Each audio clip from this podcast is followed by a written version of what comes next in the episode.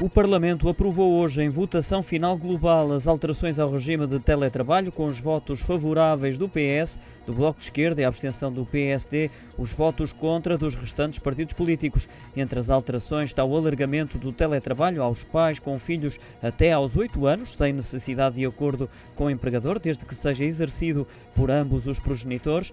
A medida abrange também as famílias monoparentais ou casos em que apenas um dos progenitores comprovadamente reúne condições para o exercício da atividade em regime de teletrabalho. Esta medida exclui, no entanto, os trabalhadores das microempresas, ou seja, empresas com menos de 10 funcionários. Também os trabalhadores com estatuto de cuidador informal não principal passam a ter direito a exercer funções em teletrabalho pelo período máximo de 4 anos seguidos ou interpolados mas o empregador pode recusar o pedido invocando exigências imperiosas do funcionamento da empresa. De acordo com as alterações aprovadas, o teletrabalho continua, no entanto, na maioria dos casos, dependente do acordo entre trabalhador e empregador.